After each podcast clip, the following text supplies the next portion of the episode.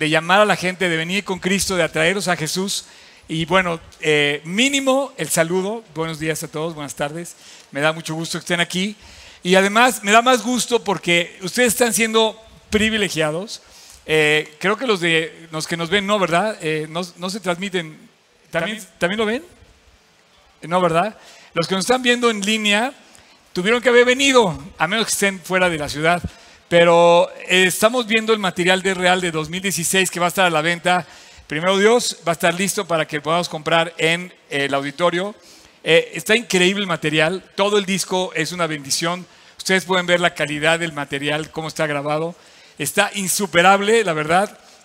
Es insuperable cómo está hecho. Imagínate cómo creces la imagen a esta dimensión. Y es nada más la tercera parte de la pantalla. O sea, la pantalla es tres veces más grande, o sea, dos para cada lado. Y bueno, pero lo mejor todo es que este es un adelanto de lo que va a ser, es real. En dos semanas, bien nos decía Memo que estamos en dos semanas, acuérdense, domingo a las 5 de la tarde y sábado a las 7 de la noche. Nos vamos a ver en dos semanas allá en el Auditorio Nacional. ¿Quién ya tiene su boleto? Decían, a ver, ¿quién ya tiene todos? Ok, ahí va, todavía les falta, ¿eh? todavía faltan algunos. Eh, y bueno, es una eh, excelente oportunidad para que otras personas conozcan a Cristo, para que podamos compartir de Él y vamos a estar engalanados de, verdad de estar en el Auditorio Nacional. Estoy muy contento de estar hoy con ustedes eh, por dos razones. Primero, porque de verdad esto que acabamos de cantar es una realidad. Él nos sostiene. Es Él quien nos sostiene todos los días, quien nos mantiene vivos, animosos. Eh, y si hay algo que yo quiero que ustedes vean en mí, es que Él me sostiene.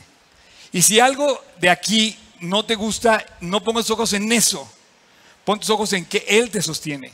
Y si algo a tu alrededor no te gusta, recuerda que Él te sostiene y Él te puede sostener. Así es que yo te invito a que esta plática de hoy, esa es la segunda razón por la que estoy contento de estar, te voy a compartir algo que está en mi corazón. No podía yo seguir hablando de Samuel. Eh, además, déjame decirte que Samuel es un, es un, es un niño. ¿Verdad, Samuel? Samuel.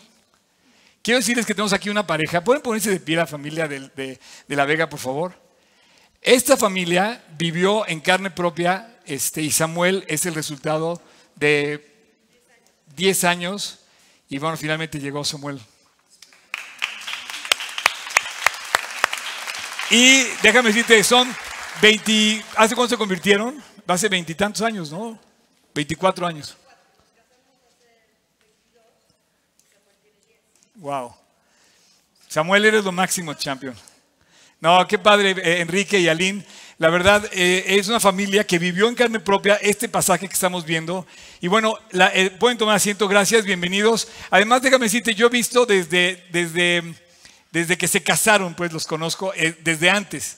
Entonces, ver crecer la vida y ver pasar la vida y ver crecer a las personas en Cristo, de eso se trata. Para mí se hace sumamente importante que podamos compartir la realidad de Dios a través de los años. Porque está muy padre que tú vengas, te pases muy bien y mañana no regreses y nunca vuelvas a saber a Dios. Sí, pero corres un peligro. Vivir sin Dios, o sea, Dios no tiene vacaciones. Dios eh, nos pide que descansemos. Eh, vamos a hablar un día de la semana. Qué increíble cómo creó la semana. Este, rápido, o sea, la tierra gira 24 horas, haces, haces un día. Después la luna, o sea, giras alrededor y haces un mes. Y, luego alrededor del sol haces un año. ¿De dónde salió la semana? La semana salió de la creación. Para enseñarnos Dios el proceso de la creación, el proceso de la cosa, que hay un día de descanso, que hay un día, y que ese día de descanso es el día de adoración. O sea, indirectamente nos está poniendo en orden las cosas para que sepamos que hay momento de adorar, momento de descansar y momento de trabajar también. Así es que eso un día vamos a hablar de eso. Pero bueno, me encanta hablar de Samuel porque eh, hace poquito que estuve en Israel tuve la oportunidad de visitar los lugares en donde esto se da. Mispa, Gilgal, Shiloh. Cuando tú leas la Biblia y veas que dice Silo, en hebreo es Shiloh, y el, lugar se llama igual. Mispa se llama igual, está en, hebreo y está escrito en la Biblia. Y si tú lees Samuel vas a ver que él estaba en Mispa, en Gilgal y en, en, em, en Silo. Y bueno, menciono otros lugares. Y bueno, me emocionó tanto estar en esos lugares que dije, quiero saber más de Samuel. Nunca habíamos estudiado a fondo, entonces tenemos el, como que la premier de este estudio. Y la semana pasada aprendimos que era un niño que era un niño que independientemente de todo el contexto que vimos súper interesante, cómo los papás crearon un ambiente donde educaron a sus hijos en la fe, él independientemente de, todo, de toda la situación, quiero decirte, a final de cuentas, ¿qué tenemos? En resumen, un niño que vivió sin sus padres, pero pegado a Dios y salió adelante al grado máximo de todos los personajes del pueblo de Israel. Eh, Samuel llegó a ocupar el lugar más alto de toda la nación, en donde nombró él al, los, eh, al primer rey. En él, él le puso, digamos, eh, la investidura al primer rey, al rey Saúl. Le, puso la investidura al famoso, al, gran personaje de la Biblia, que es el rey David. Y finalmente termina ahí la vida de Samuel. Pero eventualmente viene el siguiente rey, que fue el último de la dinastía de los reyes con el reino unido de Israel. Después se separan. En el futuro cercano vamos a ver a los reyes de Israel, pero ahorita vamos a quedarnos en esto de Samuel. Veíamos que este niño, independientemente de, todo el contexto, sufre el que no tuvo a sus padres. En términos generales, sufrió varias cosas. Sufrió un mal ejemplo de los, de los, de los digamos, de los hijos de Elí, que estaban en el templo, en el tabernáculo, no era el templo, perdón, el tabernáculo, y independientemente del mal ejemplo, eso no lo usó como una excusa para portarse mal. A veces tú tienes malos ejemplos, o a veces yo tengo malos ejemplos delante de mí, y yo no los puedo usar como excusa para portarme mal, aunque los mayores lo hagan. Ojo, eran mayores, él era un niño. Y me impresiona, me impresiona el valor que tuvo desde niño de, de, afirmarse, comprometerse con lo que había aprendido en su hogar, en su casa, que le había enseñado a sus padres y se mantiene. Se mantiene también fiel a pesar de que sus papás estaban lejos. Y esto, eh, te digo una cosa, hay muchas circunstancias en que a lo mejor tú desde niño sufriste calamidades que te impidió estar en, en un contexto familiar completo. Bueno, Samuel es el ejemplo de que se afirmó en los principios de Dios y salió adelante. Hay varios ejemplos de niños que se afirmaron en los principios de Dios. Uno se llama Samuel, otro se llama José, lo estudiamos hace unos años. Otro se llama Pato. Me acuerdo que el otro día estábamos aquí comentando y le dije, yo soy un ejemplo, me dice, porque yo me convertí a los cuatro años. Otro se llama Abdo, el, pastor de París. Él se convirtió a los cinco años. Pero Pato, por ejemplo, no sabía ni siquiera escribir, no sabía leer y se convierte y a esa edad tomó una decisión y desde entonces se ha firmado en esa decisión. Igual que Abdo, igual que, digo, no creo que seamos perfectos, pero como quiera que sea, nos afirmamos en Dios y adquirimos el valor más valioso de la vida que es, que es Dios. Ese valor, yo estaba estudiando y de repente paso por el capítulo 2 y dije, oye, se me olvidó mencionar la canción de Ana. Entonces yo leo lo siguiente. En el capítulo 2 de Samuel, voy a hacer un paréntesis muy importante donde me quiero detener contigo para estudiar la canción de Ana. Se llama Cántico de Ana. En el Cántico de Ana eh, se menciona que ella expresa su, su corazón agradecido, sin temor, en plena confianza, y le pone palabras a una canción de gratitud eh, sublime, en donde ella expresa lo que hay en su corazón. Detrás de esta canción tú vas a entender lo que es la adoración, porque cuando tú cantas una canción que te lleva a entregarle tu vida a Dios, que te lleva a agradecerle a Dios y que te lleva a confiar más en Dios, eso es adorar. Entonces, esta canción que ella compone es igual que la canción de María cuando recibe la anunciación de que va a dar a luz al Mesías. Es igual que la canción del cántico de Moisés cuando cruzan el Mar Rojo y dicen, grandes cosas ha hecho Dios. Es igual que la, canción de eh, Miriam cuando eh, también en el desierto Dios lo sostiene. Y hay varios cánticos en la Biblia que vamos a leer eh, esta, esta mañana el siguiente. Entonces, voy a usar la versión contemporánea a propósito pero bueno, vamos a leer, dice que el cántico de, Ana en su oración dijo, a ti Señor, mi corazón, en ti Señor, mi corazón se regocija. Entonces, automáticamente entiendes que una persona empieza a fijar sus ojos en Dios. Yo te decía en la mañana que me da mucho gusto regocijarme contigo, venir aquí, ser tu amigo, ser tu brother, pero a lo mejor nuestra limitación es, es al tiempo, es al espacio. Pero en Dios no tenemos esa limitación y dice Dios, en ti mi corazón se regocija. Por favor, quiero que fijes tus ojos, tus oídos, tu corazón en esto. Por fin El cielo empieza a escuchar lo que quiere escuchar. El cielo está en crisis, ¿sabías? ¿Cómo hay crisis en el cielo? Pues sí, porque los hijos de Dios no oramos lo suficiente. Cada vez oramos menos. Cada vez queremos más cortos compromisos con Dios. Cada vez queremos pasar menos tiempo con Dios. En cambio, cuando se inicia una oración como esta, el cielo despierta dice, vaya, empieza a escuchar lo que se quiere escuchar. Dice, en ti, Señor, tú eres la razón de mi vida. En ti se regocija mi corazón. En tu nombre está mi fuerza. No puedo, dice, con mis enemigos, ya me puedo burlar de ellos. ¿Por qué? Porque tú eres mi salvación. Eh, dice, nadie es santo como tú, Señor. Fuera de ti no hay nadie más. No hay mejor refugio que tú, mi Dios. Eh, dice, que nadie se jacte, que nadie sea altanero. Perdón.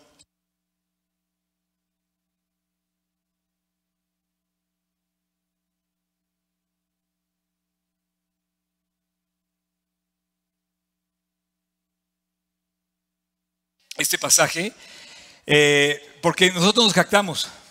Y dice, no, no, no, si tú, te vas a, si tú te vas a jactar, si vas a presumir de algo, es Dios quien tiene que estar contigo para responder tus, eh, tus respuestas, ¿no? Dice que, dice que aparte la insolencia de sus labios, el que se jacte, que aparte la insolencia, que se, que se, que se regocije en Dios, porque solo el Señor es quien sabe todo. Es el Dios, aquel Dios, mi Dios, el que pondera toda acción, el Señor, el que quiebra los hartos de los poderosos. Te digo una cosa, cualquier poderoso en la tierra podría pensar que tiene más palancas que tú y que yo. No, es Dios quien quiebra los arcos de los poderosos y reviste de poder a los débiles. Los que eran ricos ahora mendigan trabajo. Los que sufrían hambre ahora están saciados. Ese es Dios. Él mueve las cosas. No, puedes confiar en las riquezas. Es lo que está diciendo Ana. No confíes en las riquezas. Porque aunque tengas trabajo y que tú te jactes del trabajo y que te jactes las riquezas, no confíes en eso.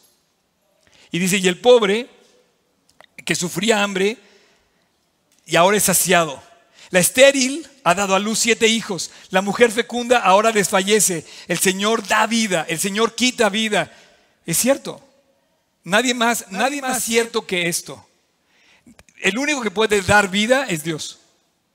Es más, esa es una característica de Dios. Si tú das vida y tú tienes vida y puedes quitar la vida, ese es Dios. Pero el que la da, la razón de la vida, el, que, el creador de la vida, solo puede ser Dios. Entonces, cuando, él, cuando ella exalta a Dios, dice, eh, el Señor da vida, la quita, nos lleva al sepulcro, pero también nos rescata del sepulcro. El Señor da pobreza y riqueza, el Señor nos humilla, nos enaltece, al pobre lo levanta de la nada. ¡Wow!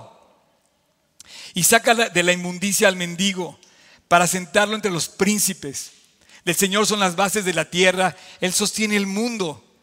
Mi Dios, el Dios que venimos a adorar aquí, Jesucristo, ¿no decíamos eso? Él, tú me sostienes. ¿Por qué Él nos sostiene? Él sostiene el mundo. Si lo crees, esta mujer lo creía.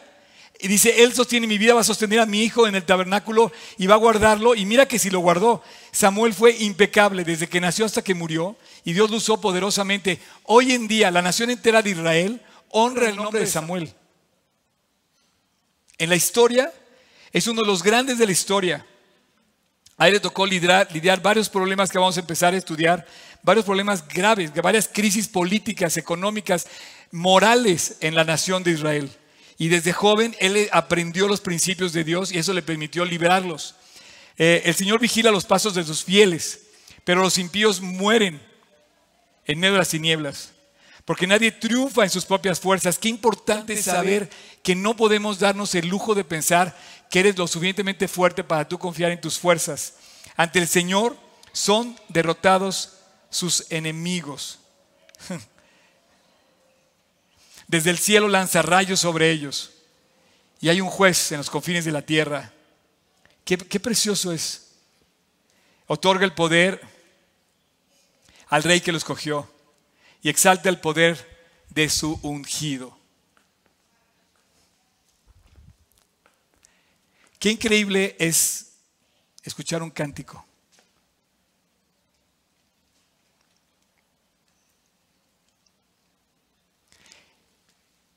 Que expresa la razón de tu ser. La manera más normal de hacer las cosas en la vida, hazlas como quieras. Pero la manera más normal de un creyente es cantar. No sé si te das cuenta, pero lo normal en un creyente que vive para Cristo, lo normal es feliz. Y esa felicidad se expresa en el cántico, en el cántico de Dios. Oír una música, yo no sé si esta canción lo cantaba, era la canción que cantaba Ana. No sé, no sé lo que es para ti cantarle a Dios, pero lo que sí sé es que cuando tú expresas esto, expresas tu confianza absoluta en Dios.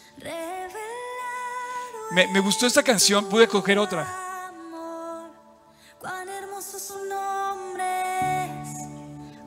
Pero me imagino a Ana cantando esto.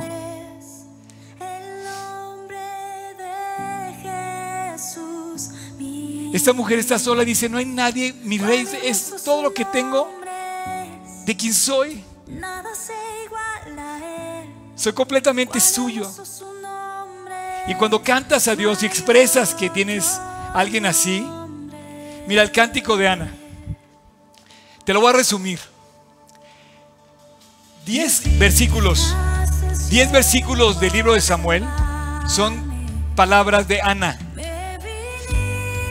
que coinciden, están entonadas en el tono del cielo. Y Dios las baja y las pone en la tierra. En un versículo en la, segunda carta de Samuel, en la, primera carta de Samuel capítulo 2, perdón, y expresa 10 versículos que salen del corazón de esta mujer.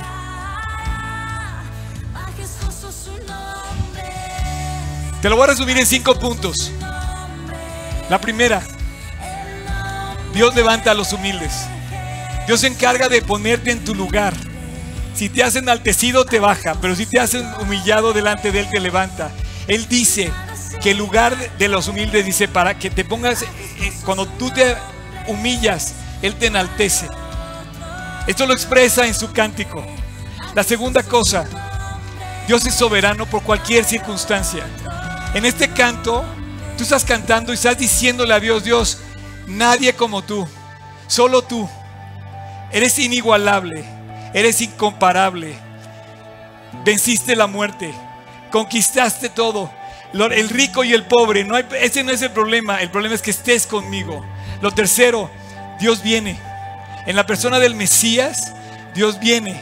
Dios viene a tu vida, Dios viene a tu encuentro, Dios viene a abrazarte, Dios viene a encontrarse contigo, conmigo.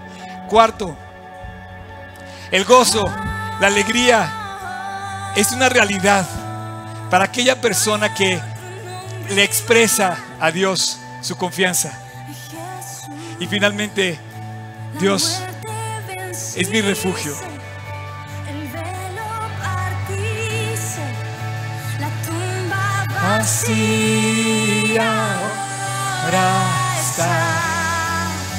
Los cielos declaran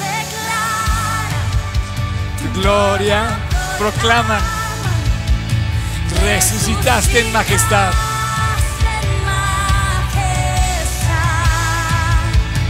Inigualable.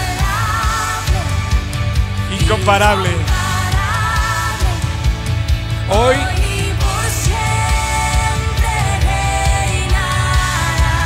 Yo no sé qué había en el corazón de Ana. Yo no sé qué había, pero había un, un brotaba una alegría y una confianza en Dios increíble. Yo no sé qué tengas en tu corazón, pero esto es adoración. Cuando en lo normal de tu relación con Cristo, solo cabe expresarle gratitud y expresar desde lo más profundo de tu corazón la confianza, absoluta esperanza que tienes en Él. No hay nadie más. Eso es parte característica fundamental de los seres humanos, hombres y mujeres que han pisado esta tierra si tú observas el testimonio de un creyente o de una mujer creyente, en el fondo de su corazón guardan un espacio en donde Dios domina todo. Lo sientan en el trono y se siente que no hay poder humano capaz de, de- de destruirlo ahí. Por eso la gente en el Coliseo moría por Cristo. Morían cantando. ¿Qué crees que cantaban? Cantaban, no, cantaban la, la adoración que le merecía Dios. El rey, aquel, aquel emperador, decía, cállenlos ya, porque están oyendo todos en el Coliseo el canto de estas personas que mueren, gozando, diciendo que era un privilegio morir por, por su Dios. Por fin el cielo, cada vez que tú y yo adoramos a Dios, dice, esa es la melodía que se escucha en el cielo. Tú te puedes poner de rodillas, pero si no adoras a Dios, tú te puedes poner a orar, cerrar tus ojos y decir que estás orando. Tú puedes repetir un rezo, pero si no adoras a Dios, no estás adorando a Dios. Tú te puedes, enfrente de mucha gente, poner de rodillas, cerrar tus ojos, ponerte a orar. Puedes orar en público, puedes orar en privado, pero si no adoras a Dios, no estás adorando. Esta mujer fue escuchada en su oración. Ahora entiendes por qué ella fue capaz de entregar a su hijo pequeño al cuidado del tabernáculo y decía, bueno, ¿por qué? Porque sé que Dios es capaz de cuidarlo. Estas palabras expresan de una manera real lo que es la adoración. Mira, yo, yo, yo te quiero decir algo. Yo no sé qué hagas en la vida. A lo mejor eres inge- ingeniero y estás trabajando en la construcción de un edificio. Pero todos los albañiles, todos los ingenieros, todos los arquitectos que trabajan ahí en tu edificio deben de ver una cosa en ti, que tú amas a Jesús. Yo no sé si tú eres estudiante y vas a la escuela, pero todos tus compañeros, hombres y mujeres en la escuela, deben de, haber- deben de ver tu fervor por Cristo, tu adoración por Él. No tienes que hacer mucho, nada más tienes que vivir para Él. Nada más tienes que disfrutarlo, como estamos viendo. Ana fue evidenciada entre Lee en su con su esposo, su hijo. Su hijo creció bajo el cuidado increíble. Decía, mi mamá es una real creyente, mi papá es, una real, es un real creyente porque estoy viendo sus vidas. Esta expresión que, que- que refleja el corazón de esta mujer. Por cierto, tómenle fotos a esto, porque para mí se me hace algo que debe haber en nuestro corazón.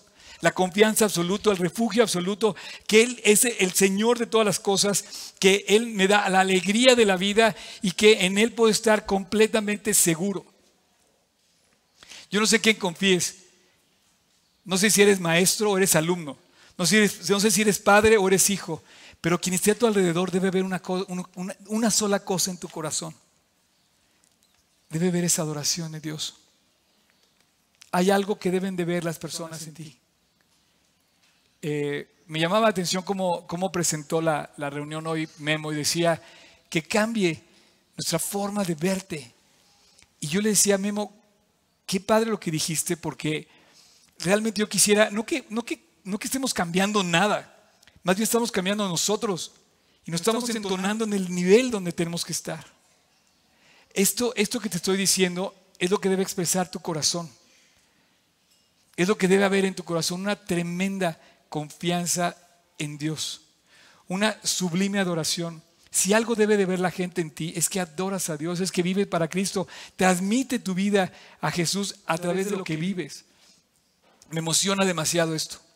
Yo, yo estaba leyendo, Samuel, les debo el recorrido del tabernáculo, el recorrido del tabernáculo, dentro del tabernáculo y todo por donde fue, 40 años en el desierto del, la- del lado este del Jordán y luego un, eh, un recorrido tremendo, más de 380 años del lado del otro lado del Jordán, eh, del lado eh, oeste, digamos del lado hasta que llega a Jerusalén. Les debo ese recorrido, pero antes de entrar en eso dije, yo quiero comentar, yo quiero transmitir, yo quiero ver con ustedes que yo no puedo más que rendirle honores a esta mujer. Hay muchas mujeres a las que yo les debo y mucha gente les debe darles honor. Eh, por ejemplo, Cristo, no sé si se han dado cuenta, pero a los que se apareció primero fue a las mujeres. No se apareció a sus discípulos. Las primeras que vieron a Cristo resucitado fueron María, la otra María, este, Salomé, eh, eh, un grupo de mujeres que es un, es un grupo que corre al, al- al- al sepulcro en la mañana, por encima del temor que tenían todos sus discípulos ahí arropados, escondidos en el, en el aposento alto donde habían pasado la última cena, salen las mujeres y se les aparece a ellas. Y ellas son las que llegan con la noticia, señores, hemos visto a Jesús. Esa es adoración, estoy viendo a Dios. no lo podían negar por la forma en la que ellos lo dijeron. No puede ser. Esto es inconcebible. ¿Cómo que?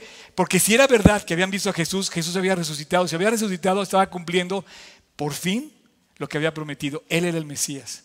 Y a partir de ese momento, todo el mundo se enteró. ¿Cómo? Pilato pensó y dijo, se acabó. Acabamos con el problema, ya está crucificado este señor, hace tres días murió y de repente, ¿cómo que no? ¿Cómo que está la tumba vacía?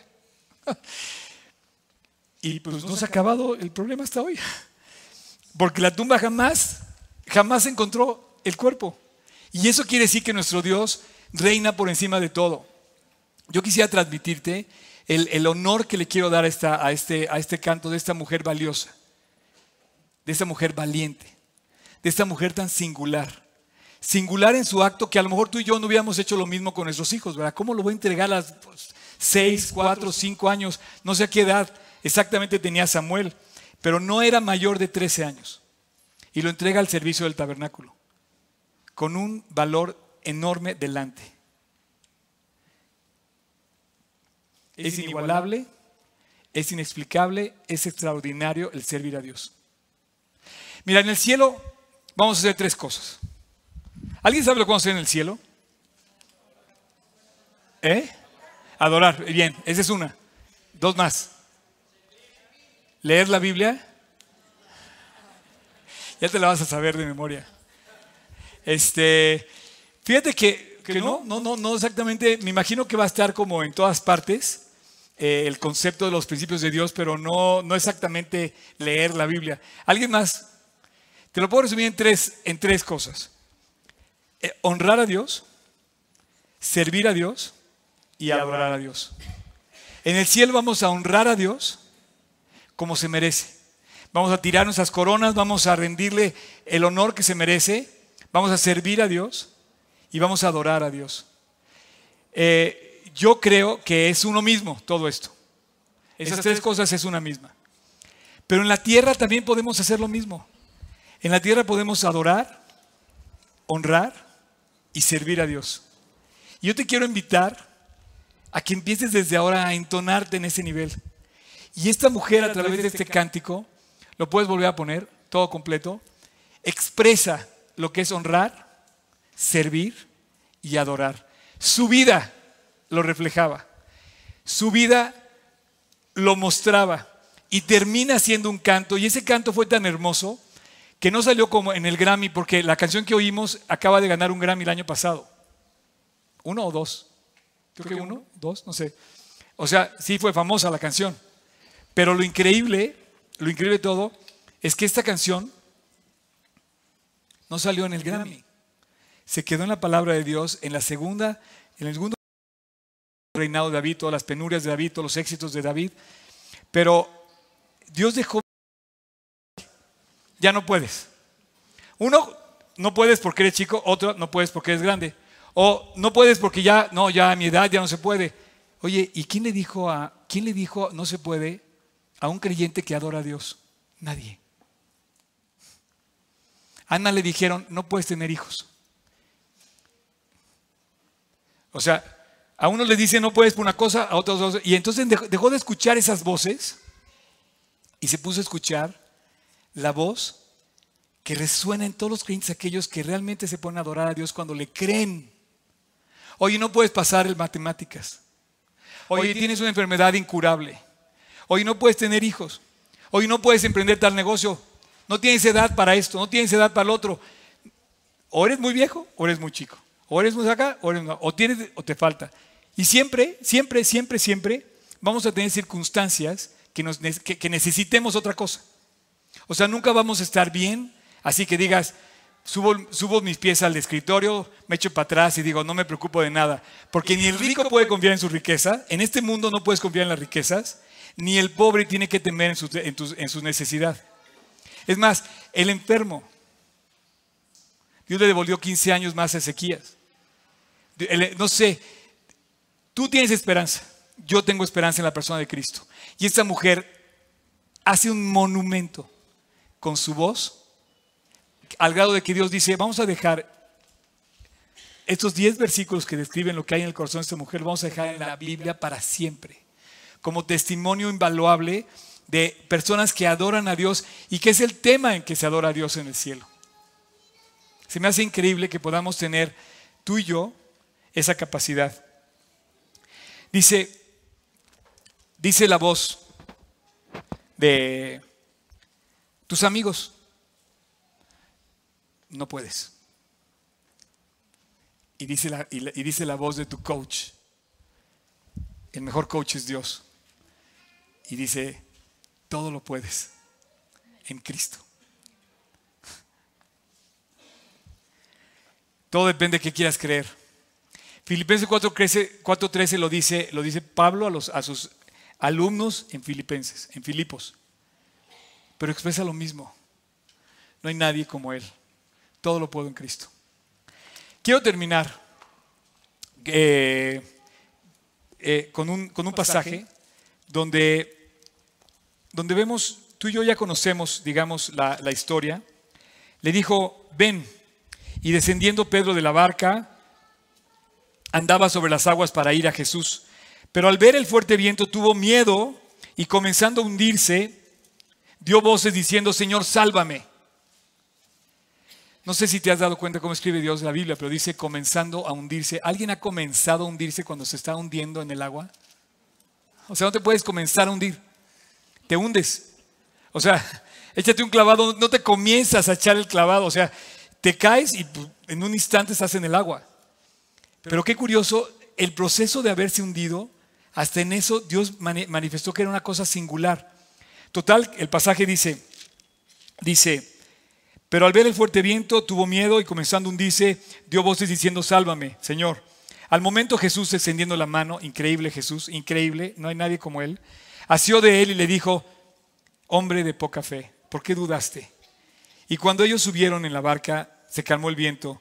Entonces los que estaban en la barca, fíjate bien, vinieron y le adoraron, diciendo,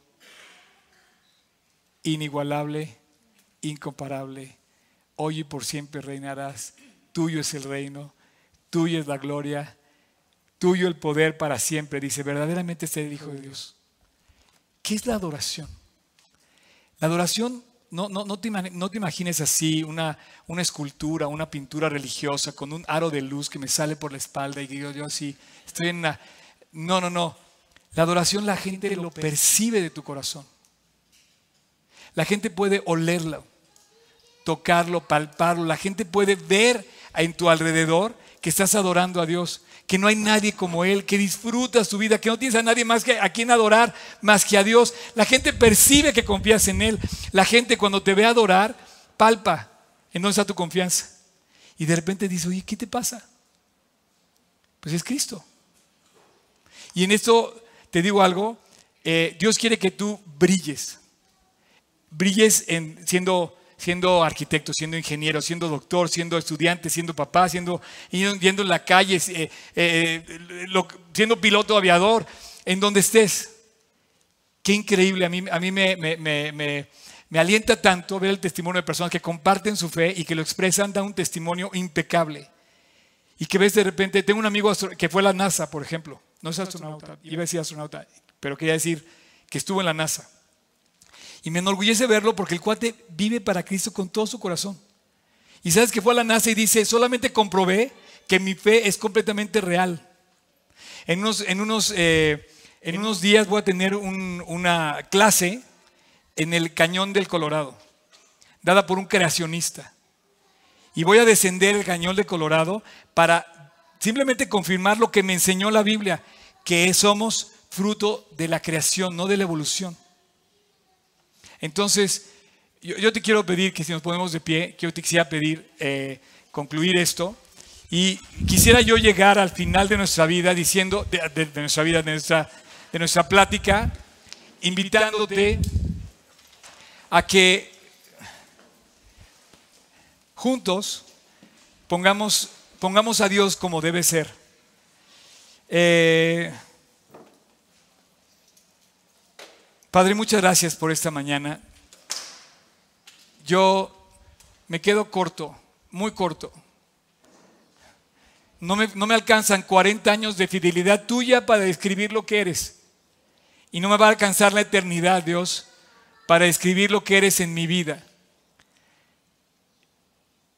Cada día de esos años en en eternidad me vas a sorprender más.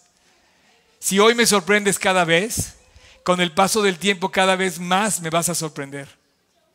Señor Jesús, gracias. Gracias por cómo eres tú. Ciertamente te pido que hoy tú nos enseñes a, verte de una manera más real, más cerca. Que no veamos a nadie más que podamos caer en adoración en nuestro ser. Que nuestra vida misma sea una adoración. Que sea agradable a ti, Dios. Que sea tan real que te podamos sentir, palpar y oler. Dios, hay muchas necesidades entre nosotros. Hay mucha gente enferma, hay mucha gente necesitada. Hmm. Pero Padre, tú dominas sobre todo. Nuestra vida puede estar segura en ti. Independiente de cualquier circunstancia, nuestros ojos hoy se fijan en ti, Jesús. Te doy gracias porque eres el Mesías. Y en tu nombre te pedimos esto. Podemos poner la canción.